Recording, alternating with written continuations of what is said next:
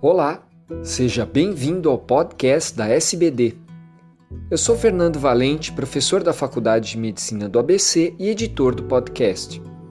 Esses programas contam com a participação de grandes diabetologistas brasileiros.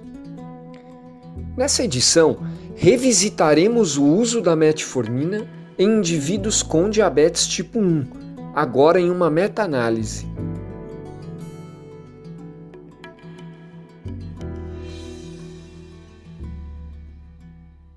Olá, pessoal.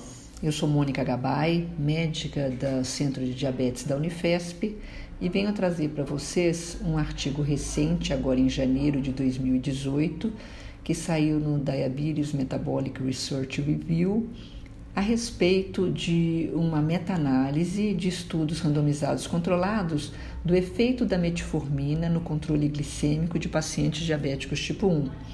O autor começa chamando a atenção da importância da terapia intensiva para o tratamento do paciente diabético tipo 1 e que a gente sabe que o controle glicêmico reduz as complicações microvasculares e a morbidade cardiovascular e que na verdade a gente sabe também que a minoria dos pacientes atingem um bom controle. Apenas 14% das crianças conseguem uma hemoglobina menor que 7,5 e 30% dos adultos uma hemoglobina menor que 7, que seriam os alvos do ADA, né?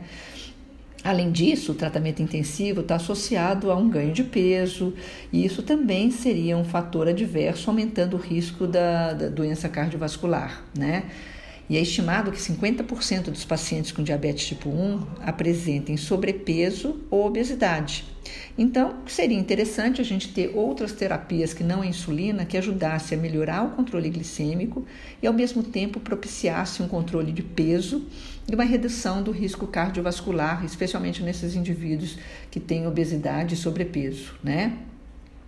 Então ele começa citando, portanto, que existem estudos atuais, quer dizer, tem um estudo muito interessante que chama Removal, que apareceu, foi lançado, é, foi publicado no The Lancet Diabetes Endocrinology é, do ano passado e que ele já tinha comentado que a metformina seria uma opção interessante na terapia insulínica em pacientes com sobrepeso e diabetes tipo 1.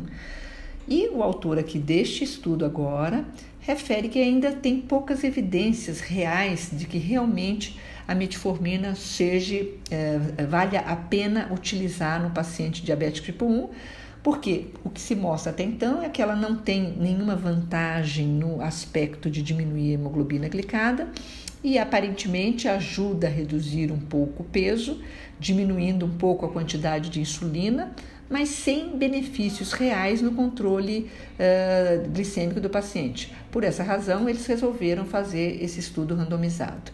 E dos, dos uh, estudos iniciais, que eram 256 estudos, eles foram excluindo todo estudo que não era randomizado, controlado, e sobrou 13 estudos. E as observações desses estudos mostram o seguinte, né?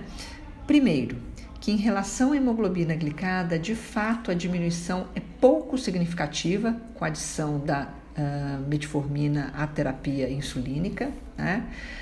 que no entanto houve um benefício real diminuindo o IMC e a dose necessária de insulina por dia, e que isso aparentemente seria um dado importante para até melhorar a sensibilidade à insulina e melhorar o controle glicêmico.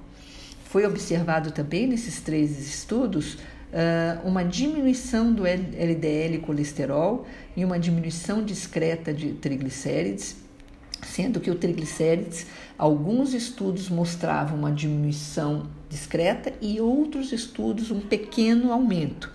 De qualquer maneira, Aparentemente, o contexto geral de reduzir o peso, diminuir a dose de insulina, reduzir o LDL, seriam aspectos de melhora nesse metabolismo do, lipídico e poderia a, contribuir para diminuir o risco cardiovascular. Então, uh, no entanto, uh, ele questiona muito se a gente pode inferir que de fato houve redução do risco cardiovascular principalmente porque os estudos, a maioria deles foram estudos de, eh, de curta duração e não pôde ser realmente verificado com segurança uma redução de eventos cardiovasculares.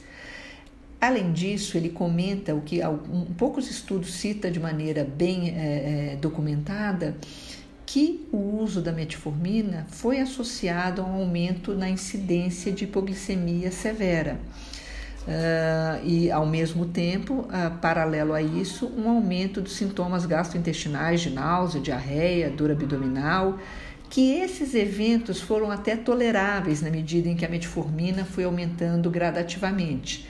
No entanto, na opinião dos autores, se juntar o contexto geral, houve uma diminuição do IMC, uma diminuição na dose de insulina, sem melhora da hemoglobina glicada, com risco aumentado de hipoglicemia e ao mesmo tempo com eventos uh, de gastrointestinais, não é até o momento indicativo do uso de metformina para pacientes DM1, contradizendo uma opinião desse estudo Removal que foi no Lancet do ano passado.